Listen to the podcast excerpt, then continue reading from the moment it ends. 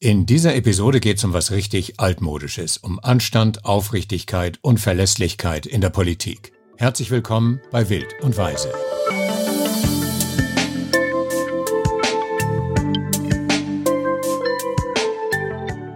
Der gesellschaftliche Diskurs hat sich in den sozialen Medien und mehr und mehr auch in der Politik selbst in Richtung Unbarmherzigkeit verschoben. Rechte Polemik erfasst die sogenannte politische Mitte. Und jetzt also ein Gespräch zweier Generationen über Anstand und Aufrichtigkeit in der Politik? Genau deshalb. Doraya Eberle ist ehemalige Salzburger Soziallandesrätin für die konservative Volkspartei und seit mehr als 30 Jahren leistet ihre private Hilfsorganisation Bauern helfen Bauern humanitäre Unterstützung in Nachkriegs-Jugoslawien.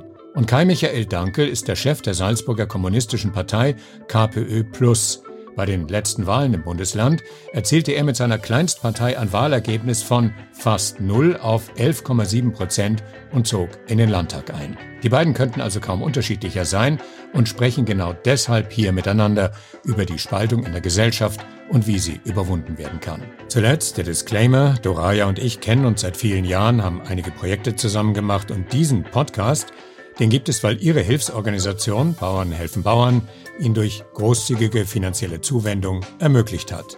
Und damit geht's los. Als ich dich, Doraya, gebeten habe, zum Interview über die aktuelle Situation zu sprechen, hast du dir einen Gesprächspartner wünschen dürfen. Da sitzt er. Warum? Ich wusste, dass die Frage kommt. Warum? Ja, weil ich diese Partei nicht kenne ähm, und durch meine politische Tätigkeit ich mit allen zu tun hatte, intensiver, nicht so intensiv. Und dann kommt plötzlich ein Junge, der genau ähm, halb so alt ist wie ich und, ähm, und sagt, ich gehöre der KPÖ Plus an. Ich habe mich mit meinen 70 Jahren sehr wenig mit dem Kommunismus interessanterweise auseinandergesetzt. Aber dank Ihnen oder dir, wie wir hier bleiben sagen, wir bei dir, das ist in der Podcast-Welt so. Bleiben genau, wir bei dir, ähm, habe ich mir gedacht, was ist denn das jetzt? Ist das der Wolf im Schafspelz oder der jetzt mit seinem netten Gesicht und der, die Leute anspricht und dann aber dahinter eine ganz andere Ideologie hat. Den Typ möchte ich einfach mal sehen und kennenlernen. Ich höre so viel Gutes und ich habe ich hab das Gefühl, dass uns eigentlich, abgesehen jetzt von dem politischen Inhalt, ähm, ganz viel mehr verbindet wie trennt, nämlich ähm, auch meine Lebenserfahrung doppelt so alt, dass ich ähm, in meinem Bereich ich das Gefühl hatte, die Welt verändert zu haben mit meinem kleinen Verantwortungsbereich durch meine Authentizität, Leute zu mögen, auf sie zuzugehen, völlig schnurz, wer das ist, mhm. welche Partei er angehört. Und dann kommt so einer, der aus dem Stand heraus 11 Prozent macht. Mein Gott, was bin ich gerannt bei Wahlkämpfen? Und dann haben wir 0,00 irgendwas oder 0,1 und dann, wie macht er das? Ähm, und deshalb warst du eigentlich mein Wunschkandidat zu sagen, ich sehe dich in der Zeitung, ich höre dich in Interviews, ich interessiere mich überhaupt nicht für die KPÖ. Ich habe Angst davor, muss ich dazu sagen, Angst vor Kommunismus. Aber, aber du interessierst mich und, und was finden die Leute so wunderbar? Vieles weiß ich schon. Äh, was finden die Leute so wunderbar an deiner Art? Danke, dass du dir Zeit genommen hast. Das jetzt mir. Ja, danke für die Einladung und dafür, dass du dich gewünscht hast, dass ich vorbeischaue, weil äh, ich bin ja schon voll gespannt, äh, was man bei verschiedenen Themen zu finden. Und ich glaube, es stecken echt einige Gemeinsamkeiten drin. Was ist mit der Angst vor der vor der KPÖ. Also da ist ja dann der Ismus drin und alle Ismen dieser Welt führen immer zu, alles, was auf die Spitze getrieben wird, führt immer zum Gegenteil dessen, was angestrebt wurde. Ich glaube, das ist das, was du mit der Ganz Angst genau. gemeint hast. Wie geht's genau. damit? Mhm. Also kann ich als Historiker sehr gut nachvollziehen, weil wenn man sich anschaut, was mit einer Idee, die im 19. Jahrhundert als Vision für die Befreiung der Menschen von Ausbeutung, von Klassenherrschaft, von ja wirklich argen Lebensbedingungen begonnen hat, was später gemacht wurde, was auch für Verbrechen begangen worden sind unter dem Namen Kommunismus, Sozialismus, Realsozialismus, äh, da verstehe ich, dass man erst einmal skeptisch ist. Und ich meine, natürlich kann man sagen, aus jeder Idee kann man was Schlechtes machen, aber ich glaube, man hat schon als Linke Verantwortung, genau hinzuschauen, wie ist es im 20. Jahrhundert dazu gekommen, dass auch unter dem und damit sozusagen mit Ideen, die aus dem Marxismus, aus der Kapitalismuskritik kommen, die eigentlich eine Utopie einer Befreiung der Menschen verfolgt hat, wie daraus zum Teil das Gegenteil gemacht worden ist. Und ich finde, da kann man sich auch als Linke nicht leicht machen und sagen, naja, damit haben wir nichts zu tun, wir sind eh dagegen, sondern da lohnt es sich schon, sich anzuschauen, was macht Macht mit Menschen? Was macht Macht mit Parteien? Und wie kann man sicherstellen, dass man, und das finde ich ist also eine der großen Lektionen aus dem 20. Jahrhundert, dass man immer Pluralismus, Meinungsvielfalt, die Grundrechte hat. Weil ich sage das einmal ganz ehrlich, aber wenn uns jetzt mehr Leute wählen als vor ein paar Jahren, ich habe nicht den Königsweg, wie man den Kapitalismus überwindet und eine befreite, tolle Gesellschaft macht. Das ist was, das muss man im Gehen entwickeln. Und da muss man immer eine Offenheit haben, gerade wenn man sagt, die Gesellschaft muss sich verändern, dass man auch diskutiert, wo macht man Fehler und wo muss man vielleicht einen Schritt zurückgehen, um dann in eine andere Richtung wieder einen Schritt weiter zu gehen. Also ich persönlich nehme das so wahr, da kommt jemand, macht 11 Prozent oder was immer und dann schaue ich genau hin oder schau mal, wie du in die Wahl gegangen bist und das hat also für mich fast ausschließlich mit leistbaren Wohnen, Arbeitsmarkt zu tun. Das ist das, was ich wahrgenommen habe, wahrscheinlich viel mehr. Ich habe auch euer Programm gelesen und alles Frauen, Soziales, Gesundheit und so überflogen und da finde ich viel total gut. Und dann denke ich mir, täuschst du nicht Menschen, die dich gewählt haben und mit Recht dich gewählt haben? Ich glaube, das sind wirklich diese Leute, die in großer Not sind und sagen, das ist der einzige, der hinschaut. Der kommt zu mir in die Wohnung, der füllt mein Papier aus, der schaut, dass ich meine Förderungen kriege. Und dann ist so meine Frage, blendest du nicht oder täuschst du nicht, dass hinter dem viel mehr steckt oder stecken könnte? Und, und dann, ich kenne deine Kollegen oder Kolleginnen nicht und ich weiß nicht, inwieweit die wirklich diese Ideologie haben, zu sagen, und die habe ich nie gehört mhm. bei dir und denke mir, kommt die noch? Und, und bleiben dir dann diese Wähler? Zum Beispiel, ich kann dir ein Beispiel geben, ich, ich erschrecke enorm, wie, wie viel wie viel oder wie weit wir nach rechts gehen. Also das macht mir, das macht mir auch, wenn ich das Wort nochmal Angst nehme, dass ich mir denke, diese Menschen, die so ticken, leben unter uns, die sehe ich nicht, wenn ich spazieren gehe oder wenn ich einkaufen gehe oder mhm. wo sind die und wie schnell explodieren die? Und also das macht mir oft so. Mhm. Ich weiß nicht, ob mhm. du weißt, mhm. dass wir Kinder adoptiert haben mhm. ähm, von der Mutter Therese. Das heißt, die haben eine andere Hautfarbe, die sind jetzt schon erwachsen. Und ich habe täglich oder wir haben täglich damit zu tun und ja. immer mehr und immer. Und meine Kinder haben mir oder mein Sohn hat mir mal gesagt, Mama, ich kann dir sagen, wie die Wahlen ausgehen. Das merke ich, wenn ich auf die Straße gehe, wie die Leute immer mehr mit mir umgehen. Mhm. Und, und das ist jetzt die andere Richtung. Das ist recht nicht, dass ich so Angst habe, dass das jetzt so links, ich habe nie auch Sorge um Linke gehabt, aber ähm, wann kommt mehr von dir? Das wird nicht beim Arbeitsmarkt bleiben und das wird nicht beim, wo kommt diese, dieses sich aufstellen dann und zu sagen, wir wollen die Reichen nicht mehr oder äh, wir haben zu teilen. Und du gibst dir ein gutes Beispiel mit deinem mhm. Gehalt. Mhm. Ähm, da denke ich mir, ich kann ja nur von mir sagen, ich habe nie darüber geredet, ich habe selbstverständlich auch gemacht. Mhm. Da könnte man heute sagen, na, die hat ja doppelt so viel oder hundertmal so viel wie alle anderen. Ja, vielleicht. Aber das war meine Form der Verantwortung zu sagen, von der Bibel her, den Zehnt mhm. zu geben. Also bei dir wissen es die Leute, was ich gut finde? Oder sagst du, dass diese Ideologie oder mein politisches Denken ist mir im Moment gar nicht so wichtig, sondern es geht mir wirklich, Leuten ein besseres Leben zu ermöglichen mit den Möglichkeiten, die ich habe. Also zugespitzt für unsere mhm. Hörerinnen, 2024 im Frühjahr ist Wahl in Salzburg. Äh, die KPÖ Plus könnte nochmal deutlich Stimmen gewinnen. Kai Michael Danke könnte der nächste Bürgermeister sein. Und jetzt würdest du fragen, wann fällt die Maske? Ich glaube, dass das politische Denken oder so die Einschätzung, was läuft auf der Welt schief, also wo, und da ist egal, ob wir über die Salzburger Wohnungskrise reden oder über die Klimakrise, es geht ja ganz oft um die Frage, was in der Gesellschaft ist wie viel wert. Und geht es nur um Gewinnmaximierung, um endloses mhm. Wachstum oder gibt es andere Dinge in der Gesellschaft, die mir wichtig sind, eine gewisse Verteilungsgerechtigkeit, Gleichberechtigung, Umwelt, Naturschutz, Dinge, die mir vielleicht nicht morgen eine bessere Bilanz bringen oder die Aktionäre erfreuen, die aber der Gesellschaft trotzdem was wert sind, die irgendwie zum Gemeinwohl, zu einer Art allgemeinen Interesse mhm. dazugehören. Und ich finde, da ist das, was wir versuchen, so eine politische Analyse oder Einschätzung zu machen, schon auch das Gleiche eigentlich den Menschen ein besseres Leben zu ermöglichen, weil ich finde, darum geht's unterm Strich. Genau. Und wir haben alle nur das eine Leben und die Frage ist, wie kann man schauen, dass die Menschen das Beste aus ihrem Leben machen können. Und da hat man natürlich eine Eigenverantwortung, aber es gibt auch Rahmenbedingungen. Und ich kriege das heute in meine Sprechstunden oft mit. Also mit ein Grund, warum wir darüber reden, dass wir einen Teil unserer Politikergehälter spenden, äh, ist auch, damit Leute aktiv zu uns kommen, die, also ich habe heute zum Beispiel in der Früh drei Sprechstunden gehabt und da war eine alleinerziehende Mutter dabei, die hat einen neunjährigen, einen neunjährigen Sohn, total lieb, und die hat aber gerade einfach einen finanziellen Engpass.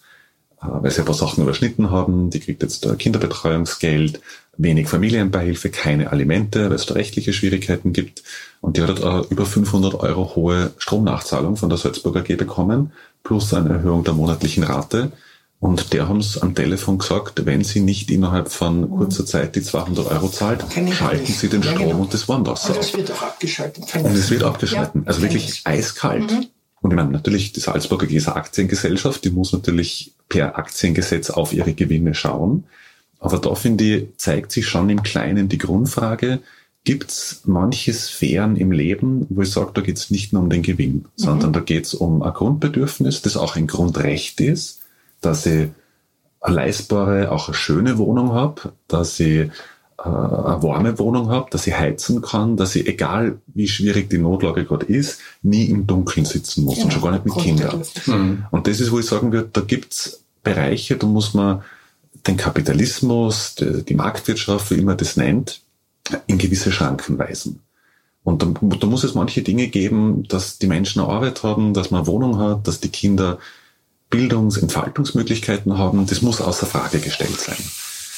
Und da finde ich, hilft schon äh, marxistische Analyse. Das, ich, für mich ist das ja weniger ein Dogma und schon gar keine Blaupause, was muss ich machen, wenn ich gewählt bin, sondern ich finde, das, was Marx gemacht hat, war ja vor allem den Kapitalismus zu beschreiben und zu analysieren, wie funktioniert die Welt, um zumindest mal die Möglichkeit aufzumachen, zu fragen, wie können sie anders laufen. Und ich finde, das beginnt halt im Kleinen. Also warum machen wir in Salzburg so viel zum Thema Wohnen? Weil es halt für eine, für eine wachsende Mehrheit, genau, einfach ein Riesenproblem wird. Und das ist, also ich, ich kenne Leute, die haben mit mir in Salzburg, äh, sind in die Volksschule gegangen, andere mit denen habe ich studiert und die haben zum Teil zwei Einkommen müssen aber jetzt aus der Stadt wegziehen, weil sie mhm. sagen, mhm. wenn die einmal zwei Kinder ja. zum Beispiel wollen, ist es unfinanzierbar. Die können keine 1700 Euro für die Wohnung zahlen. Und das sind Leute, die haben, genau. Und die haben aber ihr Leben lang immer in der Stadt mhm. Salzburg verbracht. Die haben ihre Freunde, die gehen in die Kulturveranstaltungen, die haben wirklich einen Bezug zu dem ganzen Ort. Ich glaube, da trennt uns nichts, nichts von dem, was du jetzt gesagt hast. Ein besseres Leben, ein Dach über dem Kopf, die Grundbedürfnisse befriedigt, ein Wärme, äh, Nahrung. Das ist so, ich kann mir nicht vorstellen, dass es irgendjemand gibt, der sowas abstreiten würde oder sagen, ich wohne gut und der Rest ist mir egal. Das glaube ich einfach nicht. Es gibt vielleicht ganz wenige. Die, aber meine Frage ist, wie möchtest du es verändern? Ausschließlich, indem du den Politikern, die an der Macht sind, dass du denen so auf die Finger schaust, dass du sagst, das Geld wird nicht dort genommen, sondern das gehört euch in den Wohnbau oder jetzt andere Beispiele auch. Oder hast du auch Ideen, ohne dass ich die jetzt wissen muss, ja, ähm, zu sagen, so gehört's. Mhm. Und mhm. glaubst du an das? Das finde ich ja immer das Wichtige, weil ich als Politiker kannst viel reden, das hast du ja auch immer wieder gesagt. Zuerst reden sie alle und versprechen, dann werden sie gewählt und dann halten sie nichts. Nichts stimmt natürlich auch nicht. Dann würden wir auch in einer friedlicheren Gesellschaft leben. Mhm. Dann müsstest du doch eigentlich auch für das Grundeinkommen sein, oder? Ähm, dieses jeder Mensch kriegt einen gleichen Gehalt. Wie können wir denn das schnellstmöglich umsetzen, bevor die Gesellschaft, in der wir leben, mhm. noch unruhiger und noch gespaltener zwischen arm und reich oder zwischen verzweifelt und, und glücklich oder gleichgültig wird. Also wir versuchen tatsächlich, dass wir zwar äh, auf Probleme aufmerksam machen, aber gleichzeitig Ideen bringen, wie man es besser machen kann. Also wir haben zum Beispiel bei der Gemeinderatswahl 2019, wo uns dann mit ein paar Prozent der Sprung ins Stadtparlament geglückt ist, gelungen ist, da haben wir im Wahlprogramm zum Beispiel vorgeschlagen, man könnte einen Kautionsfonds einrichten. Das ist dann eingerichtet. Genau, und ja. weil wir gesagt haben, es gibt ja, genau. ganz viele Menschen, die vor allem, je mehr die Mieten steigen, umso genau. höher wird dann die genau. Kaution bei drei genau. Monatsmieten. Und das sind Leute, die müssten dann 3000, 4000 Euro neben den anderen Wohnungswechselkosten vom Umzug bis zur Ablösen ein, also am Konto liegen haben. Das haben viele nicht. Und ich habe bei mir in den Sprechstunden einfach viele Leute, die kriegen von der Bank nicht einmal 10 Euro Darlehen. Die, die kriegen nichts, weil die haben keine Sicherheiten, kein Vermögen. Und die sind aber bei ganz viel bestehenden Hilfsangeboten der Landeshilfe, bei der Caritas durchgefallen. Und da haben wir gesagt, man könnte einfach wie in Graz oder in Linz einen Kautionsfonds starten, wo die Stadt Menschen ein zinsfreies Darlehen gewährt, das man dann über zwei, drei Jahre in kleinen Raten 20, 15, 25 Euro im Monat dadurch leistbaren Raten zurückzahlt. Hat was mit Würde zu tun. Genau. Und das kostet der Stadt wirklich nicht die Welt, weil die meisten Leute zahlen es zurück und das Geld kommt wieder rein, das kann man dann wieder vergeben. Das hat eher so was mit Solidarität zu tun, dass man sagt, man hat als Stadt einen Fonds, wo man Menschen, die in einem bestimmten Zeitpunkt Hilfe brauchen, zum Beispiel beim Wohnungswechsel, dass man da einspringt aber keinen Gewinn draus schlagt, genau. wie eine Bank mit 18% Zinsen beim naja, Finanzierungsrahmen oder so. Nicht, es gibt auch die zweite Bank. Kenne ich, gut. Kenn ich gut. Ja, beste Beispiel. Ähm, ist ja total wichtig, also ja. für viele Leute, die ja sonst nirgends mehr Konto oder so kriegen genau. würden. Ähm, und da haben wir halt, und da gibt es ein paar so Dinge. Wir haben zum Beispiel festgestellt, dass die Landeshauptstadt Salzburg, ich glaube, die einzige war, wo bei den Freibädern Menschen mit wenig Einkommen keine ermäßigten Eintrittskarten bekommen konnten. Und ich habe mit einer Salzburger Mindestpensionistin zu tun gehabt, die hat mir vom Volksgartenbad erzählt, sie spart das ganze Jahr lang, jeden, jeden Monat ein paar Euro, damit sie sich im Sommer die Saisonkarte leisten kann. Weil Urlaub kommt sowieso nicht in Frage mhm. und das Freibad ist das Einzige, was sie sich wirklich gönnt. Und das haben wir zum Anlass genommen, um dann über zwei, drei Jahre in der Stadtpolitik immer wieder zu sagen, macht doch ein sozial ermäßigtes Freibad, äh, Freibadticket, eine Saisonkarte und das ist tatsächlich letztes Jahr dann gekommen. Das heißt, die muss nachweisen an der Kasse oder irgendwo anders? Es war am Anfang so, genau, dass sie quasi äh, nachweisen genau. müsste, dass sie ja, eine Mindestpension bezieht. Jetzt ist es noch weniger stigmatisierend, weil jetzt ist eine andere Idee von 2019, die wir im Wahlkampf vertreten haben, umgesetzt worden, nämlich, dass die Stadt eine Aktivkarte macht, auch für Menschen mit wenig Einkommen, ja. wo man vergünstigt zu Freibäder, in Kultureinrichtungen, in die Eisarena zum Eislaufen kann, einfach um mehr Teilhabe im Leben der Stadt zu ermöglichen. Ja. Das sind zum Teil Ideen, die haben uns von anderen Städten abgeschaut. Es gibt aber auch Ideen, die sind gar nicht neu. Da braucht's nur jemanden, der lästig ist und immer wieder daran erinnert, dass man da was machen sollte und da was machen könnte. Ist lästig sein eins deiner, möchtest du lästig sein in Stadt und Land und immer wieder aufmerksam machen? Schon auch. Also wir haben gesagt, wir sind zwar eine konstruktive, aber sicher eine lästige Opposition. Äh, nicht, weil ich glauben würde, dass die Landesregierung den ganzen Tag nichts machen wird. Also ich habe schon großes Verständnis dafür, dass in Regierungsfunktionen, egal ob das auf kommunaler Ebene ist oder auf Bundesebene, dass es unglaublich stressig ist, dass man tausend Anliegen hat, mit denen man konfrontiert wird, hohe Erwartungen, gleichzeitig in der Fachmaterie oft eine enorme Komplexität. Politische Parteien reagieren halt schon oft darauf, welche Themen werden gerade viel diskutiert, was ist in der Zeitung, worauf muss man reagieren. Wählerstimmen, Wo geht es um Wählerstimmen? Und da war schon unsere Einschätzung, dass wenn Menschen bei Wahlen überzeugende, wählbare Alternativen mhm. haben, dass es den Druck auf die etablierten Parteien erhöht, dass sie sich mehr bemühen müssen um die Bürger und Bürgerinnen, in der Stadt vielleicht auch um, um diejenigen, die seit vielen Jahren schon gar nicht mehr wählen gehen. Und da haben wir nur als letzter Gedanke vielleicht schon ein spannendes Muster auch 2019 entdeckt. Bei der Gemeinderatswahl 2019 waren nur mehr 48 Prozent der wahlberechtigten Stadt Salzburger und Salzburgerinnen wählen, also weniger als die Hälfte. Und da reden wir noch gar nicht von den 15 Prozent, die nicht wahlberechtigt waren. Und in manchen dicht bewohnten Stadtteilen im Norden der Stadt, in der Bahnhofsgegend Elisabeth Vorstadt, in Schalmoos, in Lehn, war die Wahlbeteiligung zum Teil bei einem Drittel. Das heißt, da waren zwei Drittel der Wahlberechtigten gar nicht mehr wählen, mhm. während es andere Stadtteile, gerade im Süden, im Westen geben hat, wo über zwei Drittel hingehen. Mhm. Und das hat uns halt beschäftigt, was passiert mit einer Stadt, wo zwei Drittel in manchen Stadtteilen sich überhaupt nicht mehr vertreten oder gehört fühlen, die gar nicht mehr am demokratischen Prozess teilhaben. Und wir haben überlegt, wie können wir uns speziell um die bemühen, indem wir extra oft in die Stadtteile gehen, dort wieder versuchen, zumindest einen Funken Vertrauen zu gewinnen. Führst du das nur auf Enttäuschung zurück oder auf politisches Desinteresse? Es ist, finde ich, oft schwer zu trennen, weil meine Erfahrung ist, dass Leute, die drei oder viermal bei einer Wahl einer Partei ihre Stimme und auch ihr Vertrauen gegeben haben und die dann enttäuscht worden sind, irgendwann als Selbstschutz sagen, ich gebe mein Vertrauen gar nicht mehr her, weil bevor ich wieder enttäuscht werde, mhm. äh, bleibe ich lieber daheim. Oder ich gebe es denjenigen, die mir die meisten Versprechungen ohne Gegenleistung machen. Das sind im Moment die Rechten, du hast es angesprochen. Also die FPÖ, die Freiheitliche Partei, äh, verspricht viel, nämlich eine Festung Österreich und daraus mit Ausländern und äh, Schluss mit den, mit den Machenschaften der Eliten und ähm, Kickel ist der nächste Volkskanzler. Das sind Versprechen, die mich nichts kosten, außer das Wahlkreuz zu machen.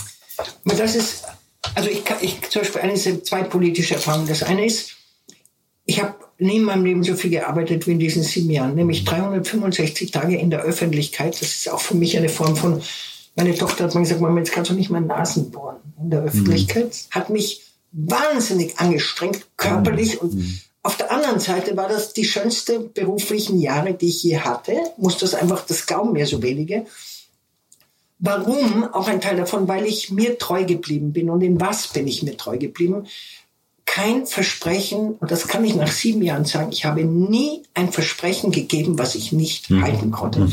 Weil ich so einen Respekt als Quereinsteiger davor hatte, zu sagen, wie kann ich das versprechen, wenn ich überhaupt nicht weiß, ob ich das halten kann. Ja? Also das war vielleicht das Gute an diesem, an der, ja, keine Ahnung zu haben, wie ich da mhm. hineingegangen bin. Mhm.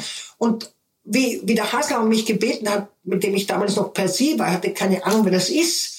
Er war ja Anwalt, sein Vater kannte ich natürlich. Und, so. und dann habe Für die, die mit dem Namen nichts anfangen können, das ist der aktuelle Landeshauptmann. Hat er mich angerufen, ich war in Venedig und es war Mitternacht und, und hat gesagt, nichts anderes, wie gehen Sie mit mir in die Regierung mir ist alles runtergefallen. Ich wusste ja auch gar nicht, was das heißt. Mein erster Gedanke war, jetzt muss ich Bauernhöfen Bauern aufgeben. Das, mhm. das hat mir so wehgetan, mhm. dass ich mir gedacht habe, ich kann das nicht aufgeben. Und dann habe ich meinen Vater gefragt, was, was soll ich dem antworten? Er hat gesagt, muss, er muss, in der Früh muss ich zurückrufen. Da hat mein Vater zwei sehr weise Dinge gesagt, die man auch anderen mitgeben kann. Du wirst nur einmal im Leben gefragt, diese mhm. Verantwortung zu übernehmen. Mhm. Da, niemand wird dir nachrennen. Das war das eine.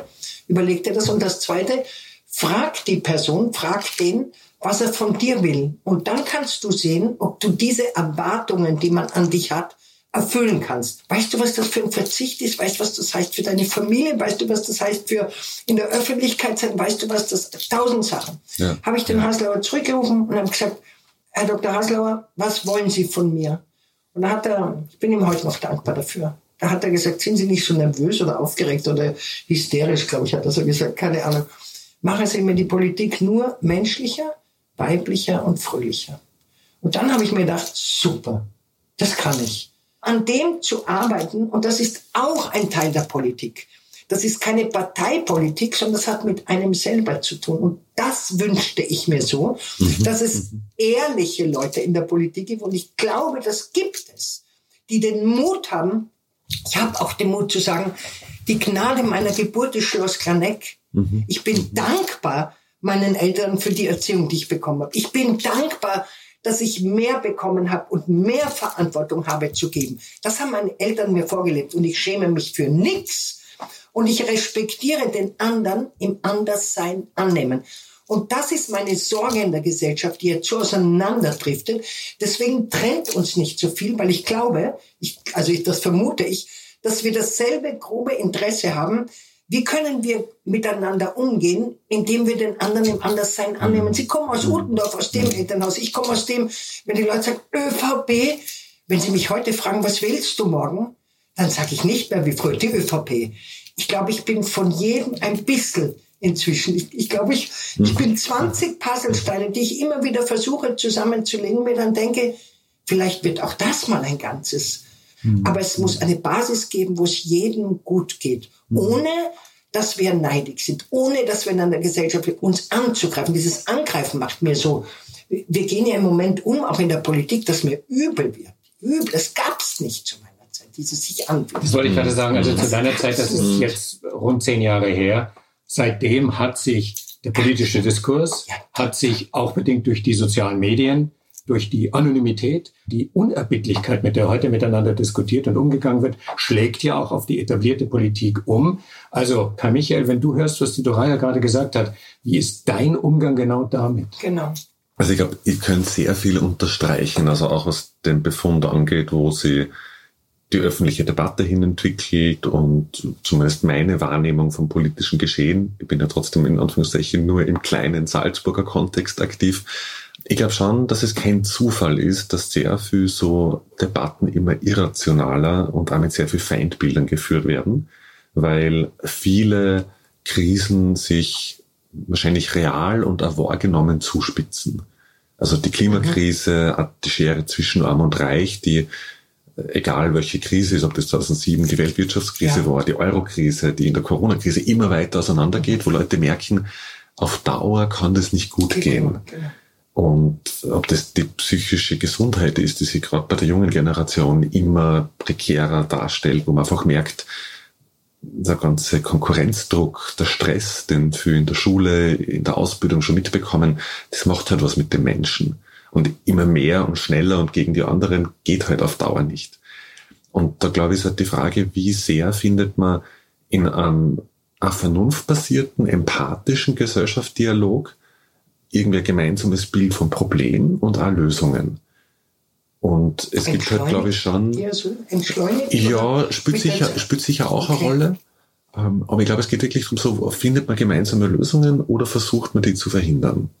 Und natürlich gibt's du hast das vorher genannt, mit Parteien, die am liebsten äh, jeden Ort vom nächsten abschotten würden, wo immer die anderen schuld sind. Äh, das ist natürlich einfach und das ist einfacher als andere Fragen zu stellen. Also von wie wirtschaftet man, wie verteilt man das gemeinsam Erwirtschaftete oder lässt man sich auf die Herausforderung, anderen, Fremden zu begegnen ein. Äh, und da finde ich eben so Projekte wie das Bauern helfen Bauern so wertvoll, weil das zeigt, äh, ist einfach ein praktisches Beispiel von internationaler Solidarität. Das kann ich bei Demonstrationen nur so oft als Phrase hinauswerfen. Die Frage ist, lebt man's? Und ich glaube, wenn man jetzt diese sehr aufgehitzte Debatte hat, egal ob das Protestformen zur Klimapolitik sind oder den Versuch, den Sündenbock immer im Außen zu verorten, das hat, glaube ich, schon ganz viel mit einer politisch bewusst kalkulierten Ablenkung von anderen Problemen oder Lösungen zu tun. Also nur das Beispiel, um wieder über das Salzburger Wohnen zu reden. Äh, ich treffe immer wieder Leute, die sagen, die Wohnungskrise hätte ihre Wurzel darin, dass so viele Menschen von außerhalb Salzburgs daherziehen. Und dann frage ich immer, warum sie glauben, dass in der Stadt Tausende, also Schätzungen bis zu 10.000 Wohnungen leer stehen, aber kaum genutzt werden. Ob das die geflüchtete Mutter mit den Kindern aus Afghanistan ist, die zehn Wohnungen in Salzburg besitzt und spekuliert, dass die Preise steigen, oder ob das vielleicht äh, ja doch andere Personen sind, die halt mit zu viel Geld oder Investmentfirmen dann sagen, na gut, ich kaufe mal einen ganzen Wohnblock, warte mal fünf Jahre und dann entscheide, ob ich ihn weiterverkaufe. Also ich habe das Gefühl, oft wird, oft werden Fragen, wo es um Verteilungsfragen zwischen oben und unten geht, oft verzerrt zu einer Frage wir gegen die anderen, gegen die Äußeren. Und das ist zwar politisch opportun und offenbar kann man damit zumindest ein paar Jahre immer wieder in so Schwankungen erfolgreich sein. Es bröckelt. Schon, oder? Ja, 100 Prozent. Auf Dauer wird das nicht gehen. Und ich, äh, das, ich sehe das ja jetzt auch. Und ich glaube, dass dieser Umgang miteinander auch ein Zeichen ist von, jetzt wird's ernst, jetzt muss ich hergeben oder jetzt wird sich was verändern oder da spielen jetzt die Krisen ja auch überall mit, weil jetzt, jetzt wird's wirklich eng. Und ich, mhm. es kann mhm. so nicht weitergehen. In, in allem. In Bildung, Gesundheit. Ja, ich ja. habe in meinem engsten Familienkreis Operationen letzten Freitag, große Herzoperation, ähm, offenes Herz, vier Bypasse, alles vorbereitet, junge Frau. Und dann kommt der Arzt rein um 8 Uhr in der Früh und sagt, es tut mir wahnsinnig leid, Krankenstand, kein Intensivbett, gehen Sie nach Hause. Ja. Und da könnte ich dir zehn Sachen sagen. Wir glauben, und dann ringen wir uns auf drüber und so, ja äh, hinterfragen und einfach sagen, wie sind wir überhaupt so weit gekommen? Warum sind so viele im Krankenstand? Warum haben wir so viele Burnouts? Warum? Da kommt auch, das habt ihr auch in eurem Programm Kinderbetreuung. Ja. Ich war Jahre für Kinderbetreuung zuständig. Das haben sie mir so gegeben damals, glaubend, Kinderbetreuung ist nicht so das Soft-Thema. Ja, boah, das war eins meiner schwierigsten mhm. Themen, einfach diese Freiwilligkeit ist das falsche Wort, aber wirklich Frauen und Männer ernst nehmen und sagen, was willst du, welches Modell? Wo kriegen wir denn das Personal her, unsere Kinder zu betreuen? Wir haben es nicht. Wir haben eine schlechte Ausbildung. Wir zahlen schlecht. Wir haben 22 Kinder, glaube ich, sind es noch immer in einer Gruppe. Mir reicht ein Enkelkind oder zwei Kinder. Denken wir, das sind ja Menschen, die, die unsere Kinder für die nächste Gesellschaft vorbereiten sollten nicht mit weggeknallten Burnout. Und da denke ich mir, wir verlangen etwas, aber wir übersehen die andere mhm. Seite. Wie mhm. können wir mhm. diejenigen, denen wir unsere Kinder anvertrauen? Ja. Früher war es ja. begleitend, jetzt ist es ersetzend, müssen wir ehrlich sein. Wenn möglich und wenn nötig, müssen wir unsere Kinder acht Stunden Betreuung geben, weil wir arbeiten, Männer und Frauen. Aber das, das ist eben schon diese Frage von Wertigkeit, oder? Weil es absolut. gibt ja Länder, die sagen, die Elementarpädagogik ist eigentlich die wichtigste Phase im Bildungsweg eines Menschen. Und es ist nicht äh, überspitzt formuliert die Universität, die Krönung des Bildungsweges. und ich muss alles, was später kommt, ist wichtiger. Eigentlich müsste man ja das ein bisschen. Aber ich immer gesagt, drehen wir es um. Wenn wir das Wohnen uns nicht mehr leisten, wenn wir keine Kinder mehr haben. Es wird nur mehr Dinkies geben, Double Income, No Kids. Wir müssen es umdrehen. Mhm. Zuerst wohnen, dann wird ein Kind kommen ja, oder vielleicht ja. zwei. Vielleicht noch ein Kämmerchen, wo jemand mal wie die Schwiegermutter kommen kann und sagen, ich schau mal auf die Kinder, könnt ihr mal am Abend ins Kino mhm. gehen. Also das gibt's ja alles nicht mehr. Mhm. Und wir sagen, Kinderbetreuung, Kinderbetreuung die wir aber gar nicht mehr brauchen. Ja, oft scheitert es ja schon daran, dass Familien gar nicht mehr den Platz zum Beispiel für ein Kinderzimmer haben. Es ist so. Und ich kriege das mit, also äh, die Listenzweite so. bei uns bei der KP Plus, die Nathalie Hangöbel, die ist jetzt auch im Landtag und die ist für Bildung auch zuständig. Die ist Lehrerin an der Mittelschule in Lehn und die sagt, es sind so viele Kinder in ihrer Klasse, die machen die Hausübung irgendwo in der Küche, wo es laut ist. Zum Teil, wenn sie Ruhe brauchen, müssen sie ins Stiegenhaus gehen, weil die keinen ruhigen Ort mhm. haben. Ja, im Container unterm Bett. Ja, und das mhm. macht natürlich was mit den Bildungschancen natürlich. von Kindern. Jetzt ist ja das Spannende, wenn ich euch beiden zuhöre und die Vielzahl und die Komplexität und die Art, wie all diese Dinge miteinander verbunden sind. Eins führt zum anderen, eins behindert das andere, eins befördert genau. das andere wenn du jetzt an die politische Verantwortung denkst, die ja durch die Wahlen auf dich zukommen kann, und dann gehörst du auf einmal zu den etablierten. Ähm, Macht. Die Rechten bieten weitgehend lösungsbefreite Polemik und Propaganda an und die Parteien der Mitte richten ihre Programme zunehmend nach den Rechten aus, in der Hoffnung, von denen Stimmen zurückzugewinnen. Aber warum soll ich zum Schmiedel gehen, wenn der Schmied lauter schreit als der Schmiedel. Das heißt, die FPÖ wird gewinnen und die anderen werden verlieren. Ist den Menschen die Wahrheit zumutbar, dass es keine einfachen Antworten auf komplexe Fragen gibt? Und ist das eine Strategie, die ihr verfolgen könntet oder werdet? Die Wahrheit ist auf jeden Fall zumutbar. Ich glaube, man muss auch sagen, die Wahrheit ist der Politik zumutbar. Natürlich gibt es viele Fragen, die komplex sind. Es gibt aber schon grundlegende Entscheidungen, die nicht so nebulös oder schwierig sind. Und natürlich wird eine Wohnungspolitik, die ganz stark auf geförderten Wohnbau, auf Genossenschaftswohnbau setzt, anderen privaten Bauträgern, einigen Banken zumindest ihre Bilanz nicht unbedingt aufbessern. Also da gibt es natürlich schon Abwägungen. Ich glaube, der große Unterschied ist, dass wir im Gegensatz zu anderen Parteien nie mit Angst arbeiten. Also wir mhm. betonen, es gibt Lösungen, die kann man, wenn man will, als Gesellschaft verfolgen. Das sind ganz oft neue Modelle. Ich bin ja, muss ich dazu sagen, für manche überraschend als Linker beileibe kein Anhänger davon, dass man alles verstaatlicht.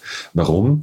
Weil die Geschichte der verstaatlichten, vor allem Industrie, nach 1945 in Österreich ist schon auch ein Beispiel, wie man es nicht machen sollte. Mhm. Von Parteibuchwirtschaft mhm bis zu Korruption, wo zum Teil in Staatsbetrieben weniger auf die Gesundheit und Arbeitsplatzsicherheit geachtet wurde als bei Privaten, weil quasi ohne Gewinnverpflichtung ist eh alles wurscht. Da kann man den Leuten, die in der äh, First in Linz beim Arbeitsunfall die Hand verlieren, ein Leben lang die Invaliditätspension zahlen, während nach der Privatisierung die First gesagt hat, wir müssen sofort die Standards verbessern, das können wir uns nicht mehr leisten. Also die verstaatlichte Geschichte ist schon auch eine, wo man sieht, wie es nicht geht. Ich fände ja spannend, viel mehr mit Genossenschaften zu arbeiten, also wo Leute mehr mit Selbstbestimmung, auch mit einer gemeinsamen Eigenverantwortung dabei sind, aber es eben nicht nur nach dem Prinzip, was nichts kostet, bringt nichts und Gewinnmaximierung um jeden Preis geht. Also es gibt diese Modelle, ich glaube, die Herausforderung ist ja für uns nicht leicht, also darum versuchen wir da viel Kopfarbeit auf viel Köpfe verteilt zu leisten, ist, wie man solche Projekte umsetzen kann, indem man, und das habe ich, was du gesagt hast, sehr schön gefunden, dass man nichts verspricht, was man nicht auch halten kann. Und das finde ich ist halt gerade auf der kommunalen und Landesebene zum Teil schwierig, weil Bundesmaterien oft da betroffen sind, aber man kann ja trotzdem viel vor Ort machen. Was es halt auch braucht, finde ich, sind so Vorbilder und inspirierende Beispiele, dass Leute wieder den Mut fassen und sagen, mhm. ja, man kann es verändern. Vielleicht, vielleicht ist das, nimmt mir das, ähm, nimmt mir das mehr Angst, Respekt will ich gar nicht sagen, vor KPÖ, wenn, wenn, wie der Peter auch gesagt hat, es kann ja sein, dass du Bürgermeister bist und dann wirst du, dann wirst du mal sehen, dann hat man eben keine Zeit mehr, ähm, in die Wohnung zu gehen und ein Papier auszufüllen. Und dann hat man plötzlich, dann muss man mit Macht umgehen. Und ich dachte, ich bin völlig befreit von sowas. Ja, ich bin so, bin so unabhängig. Ich habe überhaupt kein, das geht schnell.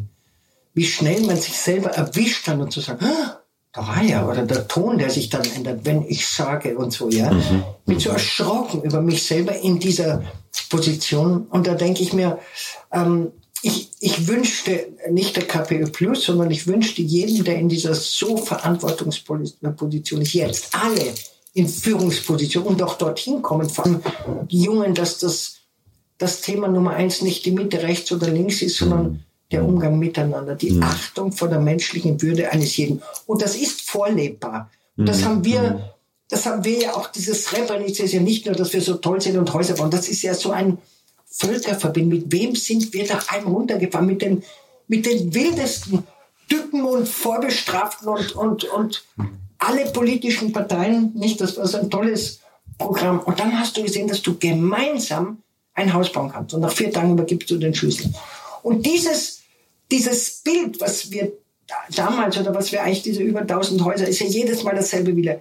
Ist das nicht zu schaffen in der Politik? Mhm. Und mhm. dieses Denken, es hat funktioniert. Wir waren mit allen politischen Parteien unten, mit allen. Und der eine hat am Anfang gesagt, man nicht vorstellen können, zwölf Stunden mit einem FPÖler in einem Bus zu sitzen und der nächste hat gesagt, aber warum geht's? Weil wir ein gemeinsames Projekt hatten. Mhm. Und hm. jetzt denke ich mir in der Politik, wir hätten so viel Gemeinsames. Wir bräuchten uns keinen Tag streiten. Wir bräuchten keinen Tag unangenehm miteinander umzugehen. Da habe ich meine Hoffnung in, in euch Junge, muss ich einfach mal mhm. so sagen. Oder Unverdorbene noch. Deswegen liegt der Schlüssel darin zu sagen, ich zitiere dich jetzt gerade, wir haben noch nie mit Angst gearbeitet.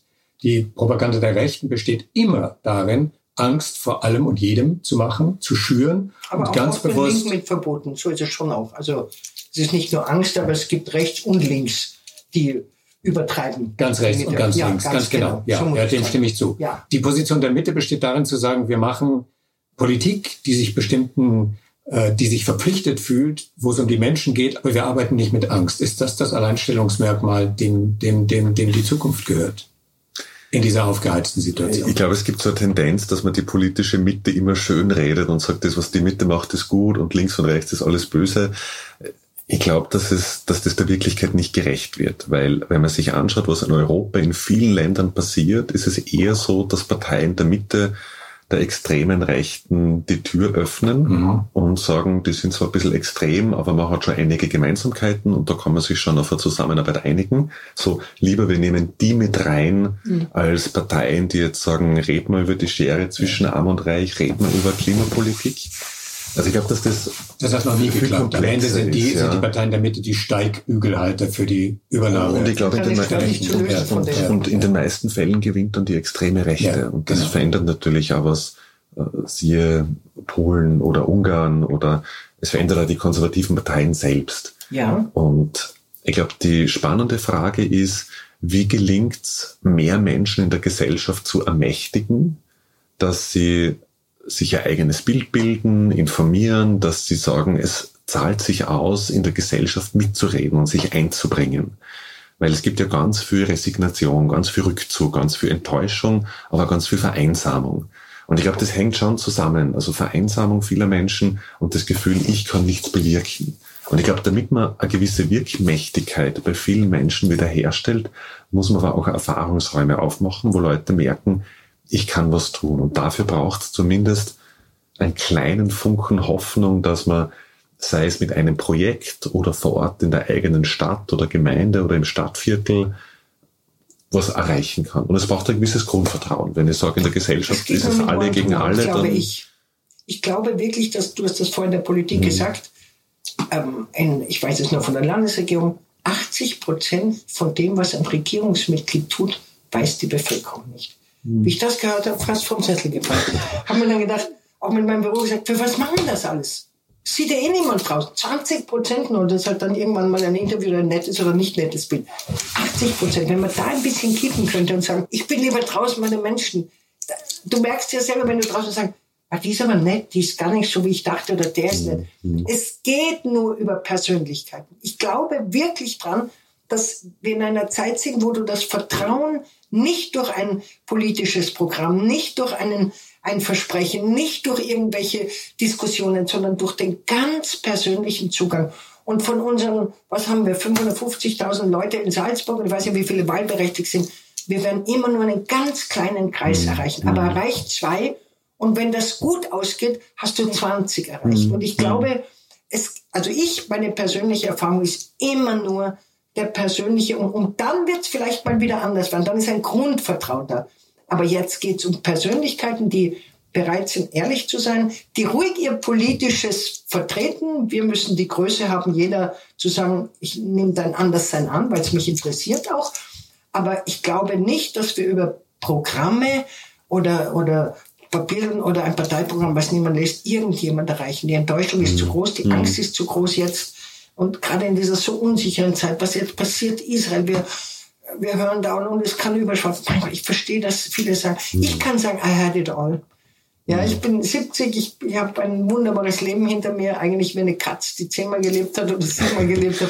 Was immer kommt, hoffe ich, dass ich meinen Kindern genug Flügel und Wurzeln mitgegeben habe, um zu bestehen. Ich selber kann mich zurücklehnen, wer meinen Teil noch dazu tun. Aber ich glaube, es braucht im Moment Persönlichkeiten, völlig egal, wie sie ticken, die nicht ausnützen, also die die mhm. Menschen nicht missbrauchen, ihr politisches ähm, ja, Programm aufzuoktroyieren, sondern zu sagen, vertrau mir, versuchen wir ein Stückweise zusammenzugehen. Mhm. Du hast ja auch dein Gespräch so angefangen ich, ich habe nicht die Lösung für alles.